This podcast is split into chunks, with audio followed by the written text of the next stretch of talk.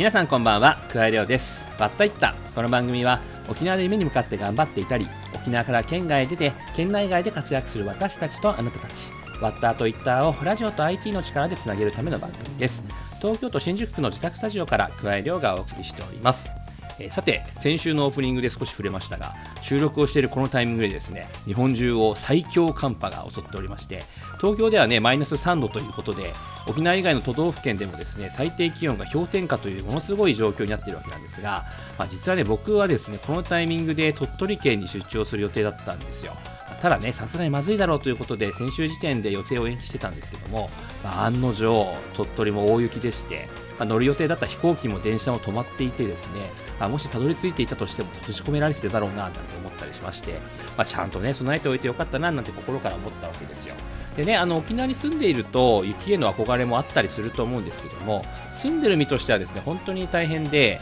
まあ、都会エリア、まあ、そんなに雪降りませんけれども雪降るとですね交通が麻痺して帰れなくなったりしますし、まあ、除雪があまりできてなかったりするんで雪が凍結してまともに歩けなかったりしますし、まあね、大雪の地域だとそもそも屋根から雪を下ろさないと、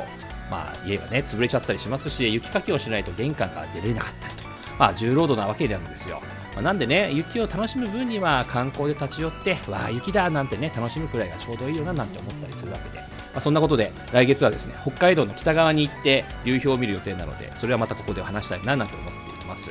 まあ、でもね、本当思うのは、その地域地域で住んでいるからこそ気づく部分ってあると思うんですよね。まあ、雪とは逆で、沖縄いいななんて思う観光客にはですね、沖縄で住む苦労っていうのは分からなかったりするわけですし、まあ観光で行くのと住むのというのの違いなんかもね、東京からこのお送りしているこの番組でもいろいろ伝えられればいいななんて思う今日この頃です。はい、というわけで18回目の「わったいった」始まります。わったいった。この番組は家庭や家族の悩みを専門カウンセラーに無料相談万社団法人歩むクラウドサービスフォトブリッジを運営する株式会社バリューブリッジ。創業1975年沖縄初のジーマーミ豆腐専門店浜食品。の各社の提供でお送りします。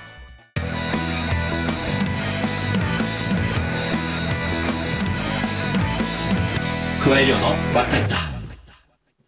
加え量がお送りしているわったいった本日のゲストは CM でもおなじみ株式会社新華代表取締役の久田智彦さんですズームで収録をしたトークをお聞きくださいそれではどうぞ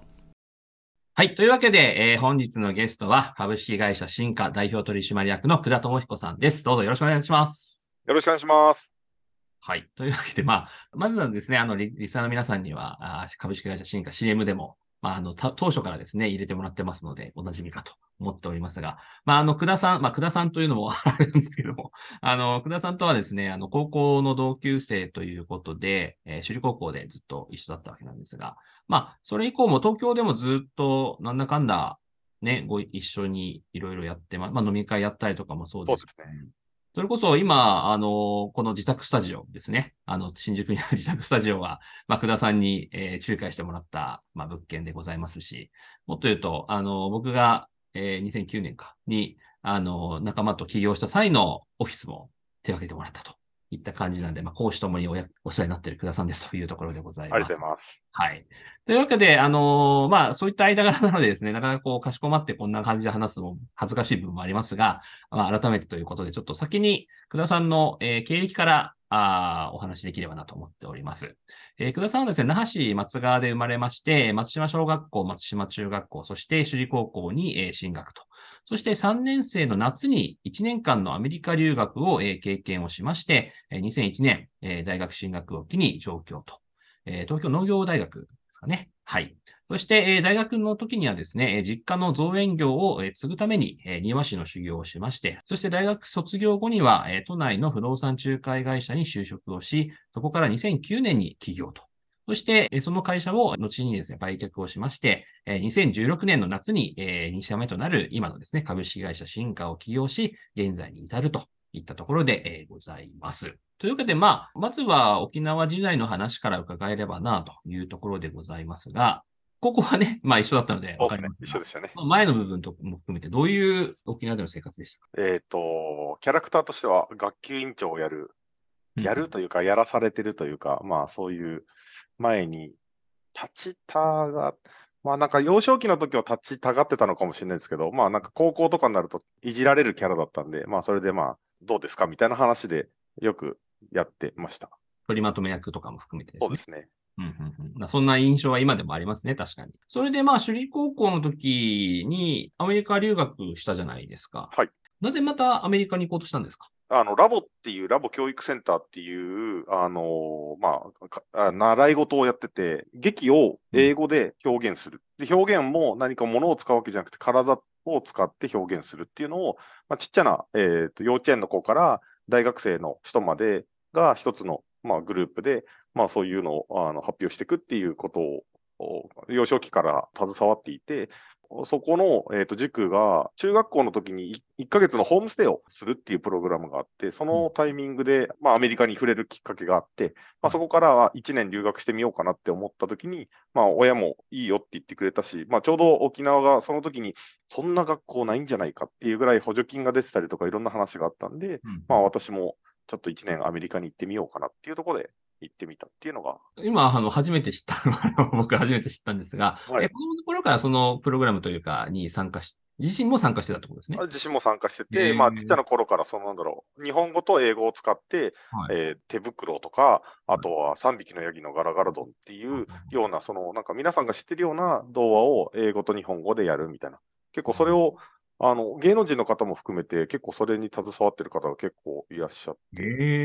それを幼少期からやってたんで、その流れで、あの、アメリカに行くっていうのは、そんなに違和感なく、私の中ではあったって感じなんですけで、ど。実際に1年間、えーアメリカのメイン州というところに留学をしていたということなど、どういう感じの生活だったんですか、留学中は？いや、普通に本当に、あの、3年生の学年に編入して、普通に最後まで、私は卒業式まで参加させてもらって、卒業までちゃんとさせてもらえたんですけど、1年しかいなかったんですけど、なるほどな。そんな感じで、まあ、卒業してと。そして、えーまあ、進学で東京にということなんですが、これももう東京行きたいっていうのは元からあったんですか？えっ、と、まあ、2つあって、母親の、えっ、と、実家が、えー杉並にあって、年に1回ぐらいはちっちゃい頃から来てたんで、まあ、東京っていうのはあんまり私の中で違和感がなく、まあ、まあ、東京にいつか行けたらな、みたいなことは思ってたっていうことと、まあ、あの、実家のを継ぐっていうところを一応その念頭に置いて、まあ、生きてきたっていうところでいくと、あの、何か明確にやりたいことがなかったんで、そしたら、まあ、継ぐかもしれないが、東京農業大学に行ってみたらどうだろうっていう話の提案をもらって、農大に入学したと。まあ、実際に東京農大の造園学科っていうところで、まあ、造園について学んだというところかと思いますが、やっぱり今お話あったように、お父さんがやっている、えー家業である、まあ、造園というところも、選択肢としては、その時もあったということですよね。親にはそんな言われなかったんですけど、はい。まあ、親戚方々に、あの、あなたは多分、長男だから、ここの会社継ぐんだから頑張りなさいみたいなことをずっと言われてきたんで、ああ、そうなんだみたいな、別になんか疑問も思わず生きてきたっていうのが、その流れで、だから、まあ、帰るんだったら、とりあえず準備はしてった方がいいだろうなと思ってたんで、うん、まあ、庭師の勉強をしたり、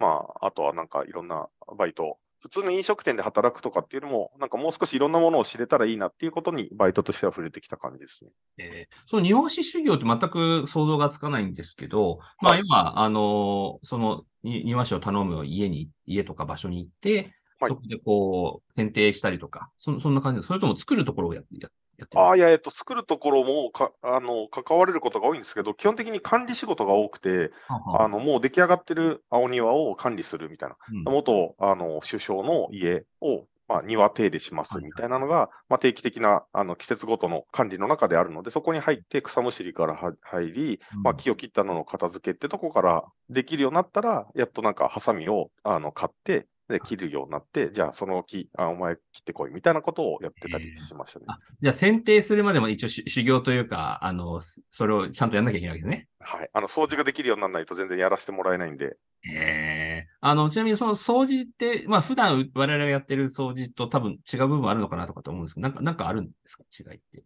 その段取りですね。あの、まあ、仕事がだん、仕事は段取りだっていうのって結構言う人たちいるじゃないですか。はい、はい。まあ、それってその通りだなと思っていて、5時までにやらないと、もう日が暮れて、もう見えなくなってしまうし、わできなくなってしまうから、そこまでに合わせてどうするかっていうことが、掃除も含めて、もう綺麗にやるのがベストなんだけど、綺麗にやれないんだったら、どういうふうにあの段取りしてやっていくのかっていうことを、まあ朝からもう入ったタイミングでやらなきゃいけないんで、それができるようになったら、一人前として、ああ、じゃあここの場所任せるからよろしくねって言われる感じなんですよね。えー、それが庭師というところですね。で、まあそんな庭師修行をしていく中で、まあ、卒業後は不動産仲介に、会社にこう就職するわけですが、そこはなんか、はい、あの、きっかけというのがあったんですか？いや、なんか結構バイトをしてて、お客さんも実際いたんで、あの、はい、普通に庭師を東京でやってもいいかなと思ってたんですよ。結構か、うん、稼げもするし、いいかなと思ってたんですけど、なんか大学生のと大学の友達にもうちょっと、まあ世の中見た方がいいんじゃないって、新卒は1回だけだからって言われた。ら、確かにそうかもなと思って、はいはい、で、まあもう、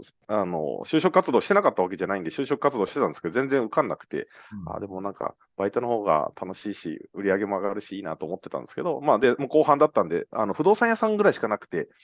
あの、マンション販売とか、ぐるぐる巻きにされて販売するみたいなのも絶対無理だなと思ったときに、まあ、あの、グラントコーポレーションって会社と出会うきっかけがあって、そこはオフィスの移転をやっていて、社長さんのその成長の支援をしていくっていう意味で、社長と直接やり取りできるから、すごいやりがいがあるよって言われて、確かにそうかもしれんと思って、やりたいことも、まあ一応その実家に帰るっていうのがゴールであるものの、明確に自分が何したいっていうのは明確になかったんで、その誰かを応援するっていうことを仕事にできたらいいなと思って、うん、まあ、その会社に入社しました。なるほど。まあ、不動産業いろいろありますが、今お話しあったそのオフィス移転であれば、その企業の社長さんとやり取りをする機会があって、はい、で、かつその企業さんがまあ成長していくと、その都度、都度、まあ、オフィス移転で出てくるので、まあ、長いお付き合いができるみたい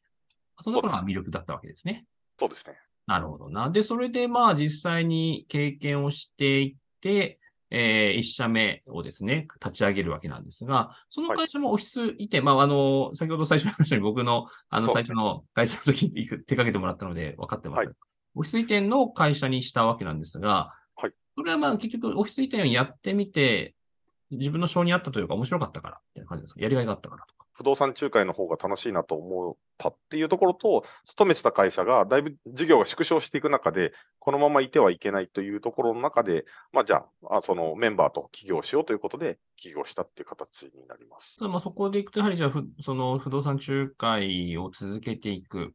という、まあ、選択をしたわけなんですが、まあ、それは実は今の進化でも、株式会社進化でも、まあ、近しい部分があると思うんですけども、はい、でその傍らというか、まあ、あの、僕自身もそうですが、個人の家の仲介も一部やってたりして、しかもそれで、まあ、あの、以前にテレビでも出てたので、あの、知ってるんですが、結構芸能人の、あの、家とかもこう手掛けてたりするんです。それはどういうルートというか、やはり縁があってって感じなんですか？あ、えっと、全部お客さんのご紹介で、基本的には、あの、Facebook 等々で繋がった人たちと、まあ、リアルな人としか友達してないんですけど、はい、あの、会ったことがある人から、えっ、と、私の投稿を見て面白い、あ、なんか不動産あったらじゃあくださんにっていうところからの紹介でずっと続けてきて、うんうん、まあ、実際にそれだけをずっと、あの、一社目でやってたんで、それで事業があんま伸びなかったなっていうふうなのも反省もあり、まあ、進化を改めて立ち上げて、もう少し、あの、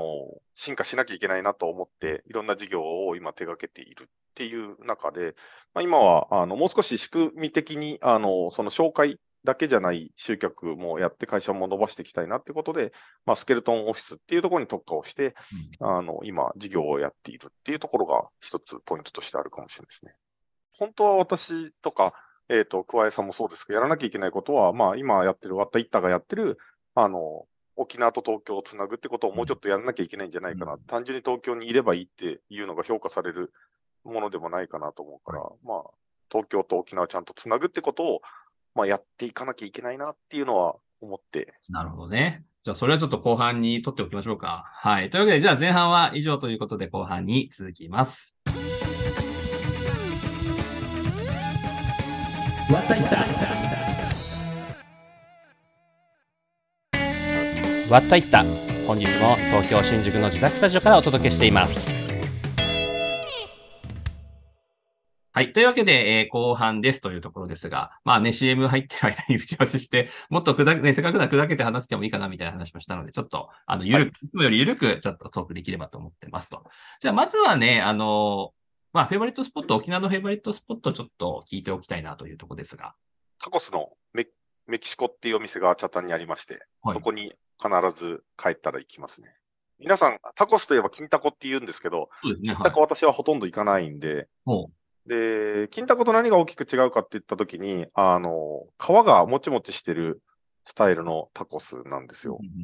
あの、タコスしか扱ってないんですああ、タコライスはないわけですね。はい。もうタコスだけっていう感じなんですけど、もう本当に人気店になりすぎて、うん、10年前は、この先代のおじいちゃんがいた時は三振引きながらやってる、すごいいいお店で、まあ、あの、席も空いててって感じだったんですけど、もう今はもう予約しても、まあ、10分、20分普通に待つよ、みたいな感じのタコス屋さんになってしまって、でもめちゃめちゃ美味しいし、えー、そこに帰ったら必ず行きます、えー、ちょっと行ったことないので、今度行ってみますね。ぜひ。まあ、そんな中でちょっと先ほどね、あの、CM 前に話があの出ましたけれども、まあ、僕らもね、あの、40超えまして、えー、で、東京でただいるだけじゃダメだよね、という思いがあるというところで、その沖縄とどう東京をつなげていくのかっていうところを、えー、ちょっといろいろと聞いていきたいなと思うんですが、まあ、まず最初にこう、進化、株式会社進化がそもそも何やってるのっていうのをちょっと簡単に教えてもらってもいいでしょうか？ちょっと会社の進化っていうのが、まあ、あの、どういう意味なのかっていうところからちょっとスタートしていきたいと思うんですけど、はい、まあ、進化っていうと、どちらかというと成長とかそっちの方の意味合いが強いと思うんですけど、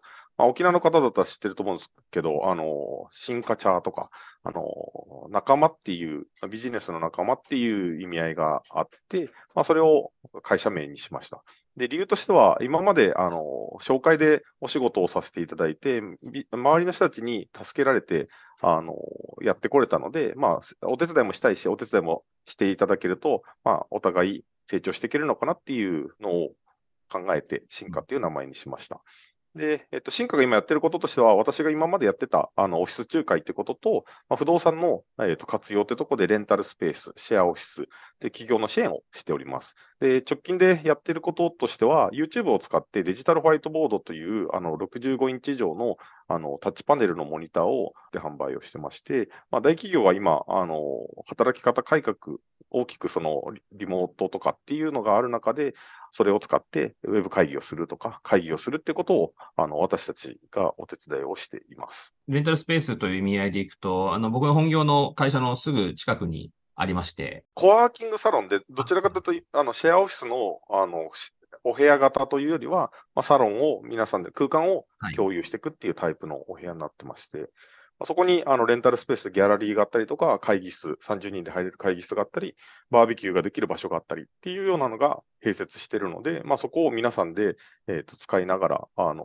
懇親を深めるとか、コミュニケーションをしていくみたいなことができるようなスペースになってます。そうですよね。まあ、いつかね、その、この番組 イベント東京でやるときは、そこのバーベキュー会場を使いたいな、みたいな思ってたりするわけなんですが。まあ、そんな中で、あの、その上であれですよね、FC 琉球のスポンサーも、いつからでしたっけ？コロナが始まったタイミングぐらいだったと思います、ね、あ、じゃあ2020年ですね。から、まあ、スポンサーを務めているというところで、まあね、あの、FC 琉球、あの、まあ、今回ちょっと J3 の落ちましたけど、J2 でのスポンサーってなかなかね、それなりの規模の企業さんがやるものだと思うんですが、そういった意味では、結構ね、あの、進化の企業規模からいくとなかなかチャレンジングというか、まあ、そんな印象も受けるんですけど。いや、圧倒的にチャレンジングだと思いますよ。ですよね。はい。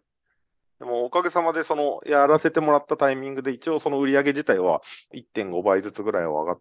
てるので、うん、まあそういう意味では、まあ、そのスポンサーやったことが結果に、まあ、つながってるかどうかはちょっとまだわかんないんですけど、まあ、その、やろうと思った目的としては、あの、FC 琉球のあの社長である方との取引が始まって、まあ、そこからの、あの、ご縁をいただいたんで、なかなかその、お金があればやれるってものでもない部分もあるのかなとは思っていて、はい、まあ、そこら辺を、まあ、ご縁を FC 琉球さんにも、あの、大切にしていただいて、いつも、あの、練習着の後ろの背中のところに進化するさということで、うん、あの、つけさせていただけてて、すごい感謝してますし、まあ、引き続き応援していけたらなと思っております。実際沖縄での認知度が上がったとかって実感ありますか？ツイッターのフォロワーが増えました。ああ、なるほど、なるほど。まあ、そんな中でね、この番組にも最初からちょっとスポンサーとして協力してもらっているわけなんですが、まあ、それも含めてどうでしょう？今後沖縄への関わり方とかって何かこういうことやりたいってありますか？一番最初冒頭にあった実家に帰るっていう選択肢がですね、ちょっとなくなってしまってですね、あの、桑江さんもしかしたら知らないかもしれないですけど、うちの実家 M&A で売却。なるほど。はい、しまして、あの、まあ、そ、結果的にそれで良かったなとは思ってはいるんですけど、自分がそうやって生きていくんだろうなっていうものが、あの、譲渡されてしまったので、どういうふうに沖縄に貢献していこうかっていうのをこの2年ぐらい考えていたっていうところの中で、まあ実際にじゃあ自分の本業の中、本業をやっていこうと思ったときに、まあ沖縄の人脈を改めて作っていくっていうことを考えていて、まあそれを実際にちょうど去年の後半ぐらいから沖縄に帰るきっかけを作るようにはしてて、はいまあ、交流をしてっていう形で沖縄と東京をつなぐようなことができないかなって思ったときに、桑井さんからお話をいただいたんで、ぜひちょっとそれは参加させてもらおうっていうふうに思って。じゃあ実際に今、その沖縄での、まあ、二拠点生活までいかないかもしれませんが、まあ会社の、なんでしょう、仕事の軸として沖縄にも持つというところだと思うんですが、はい。沖縄でじゃあ具体的に今こういうことっていうのはあったりしますか？えーなかなかですね、その、今、本業でやってるオフィス仲介っていうのは、東京ぐらいしか成立する事業ではないので、はいあの、ちょっと難しいなって思ってて、実際のところ模索をしてます。で、不動産売買等々をやっていくっていうことをやっていきたいなと思うんですけど、やっぱり地場に人脈がない中で、まあ、どういうふうに携わっていくのか、どういうふうに人と付き合っていくのかっていうのの地盤を、この直近は作っていきたいなっていうふうに思ってます。じゃあ、どうしよう。今後というところはさっき今のような話で、その沖縄でなんとかこう仕事の軸を作りたいっていうところと、あと逆に沖縄じゃなく東京でという意味だと何かこう考えていることってありますか？まあ、あの、先ほどお話が出た、あの、コワーキングサロンスロスっていう、あの、施設を渋谷区神南のところで、ビームスさんのいる木を使ってやらせてもらってるんですけど、あの、そこの区画を使って、もっと人が集まるような場を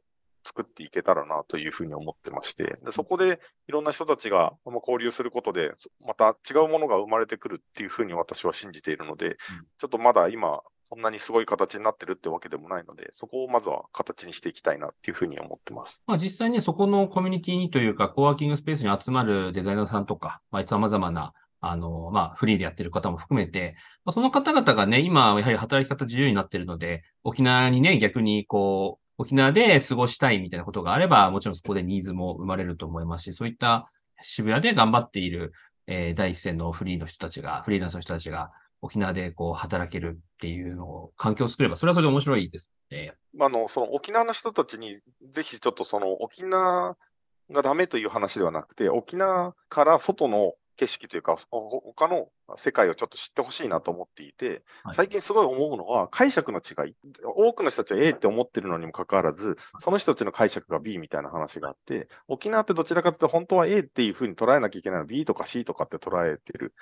ものが、その街のコミュニティとかその育った環境の中で生きてる方が結構多いので、そこを、その枠を外すというか、既成概念の、なんかその考えの枠を外して、もう少し広い視野で物事を見ていけると、まあ沖縄ってもっと発展するんじゃないかなっていうふうに思っているので、まあ、そこのつなぎをしたいし、一歩外に出てっていただけて、まあ、そこのいいものを改めて沖縄っていいよねって外出たら気づくものもあると思うんで、っていうことが私たちも提供できたらいいなと思うし、そうですね。やっぱりね、その違いがない、わからないと良さもわからないですからね。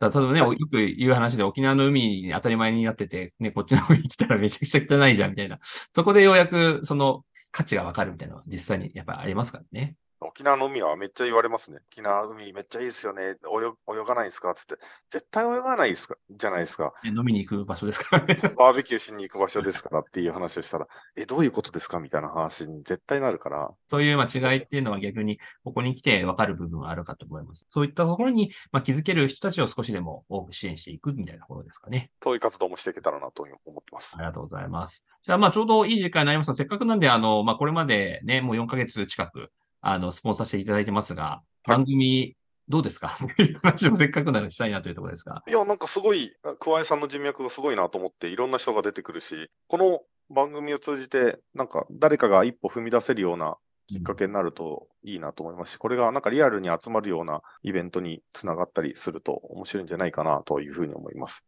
なんかこれお手紙とか来ないんですか？えっとね、メールちょくちょくいただいてますね。あの、あ実際にゲストこういう人呼んでほしいですとかっていうのもいただいてたりするので、まあ、それは実は、あの、一人実現してたりとかするんですけど、ああ、そうなんです感じは、はい、ありますね。ただ、まあ、ぜひ、あの、まだまだ欲しいので、ぜひ聞いてる方、気軽に、あの、ツイッターとかでもいいので、ね、反応してもらえると嬉しいなというところでございますね。よなるほど。じゃあ最後に、えっ、と、リスナーの方々にというところ、まあもちろん、あの、沖縄にいるえー家族だったり友達だったりいるかもしれませんが、その方々に一言お願いできればなと思っています。東京にいると、まあ、沖縄に何かを還元したいっていうふうに思う沖縄の方結構多いと思うんですけど、まあ、そういうふうなことを私も思っています。なんで、何か沖縄に還元できることがないかなっていうふうに思っておりますので、なんか落ち着いての時は株式会社進化をよろしくお願いします。はい。何かまあ悩みがあれば、ぜひというところで、えー株式会社進化お願いしますと いうところで、はいいいのをさせてもらえればと思っております。はい。というわけで、では本日はですね、株式会社進化代表取締役の福田智彦さんでした。ありがとうございました。ありがとうございました。加え量の割ったいった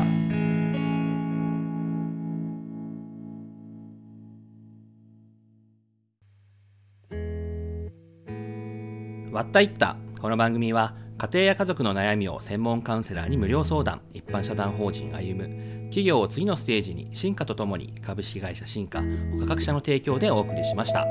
というわけでエンディングです。福田さんとのトークいかがでしたでしょうか？ね、普段からやり取りしている同級生ということで、ちょっとやりづらい部分もありましたが、えー進化のことが少しでも伝わっていれば嬉しいなと思っております。えー、わったいったでは番組への感想や話を聞いてみたいというゲスト候補を募集しています。メールアドレスは watta.watta.rokina.co.jp また、ツイッターの番組公式アカウントへの DM、えーハッシュタグはカタカナでわったいったでもお待ちしています。番組公式ノートでは過去の放送回のポッドキャストも掲載していますので、ぜひそちららもチェックしてみてください。えーさて来週ですが、東京や沖縄の病院や僻地医療に携わり、現在は銀座で遺伝子治療のクリニックをされている銀座都クリニック院長の浜本誠英さんにお話を伺います。どうぞお楽しみに。というわけで今回はこの辺でお相手は加え量でした。それではまた。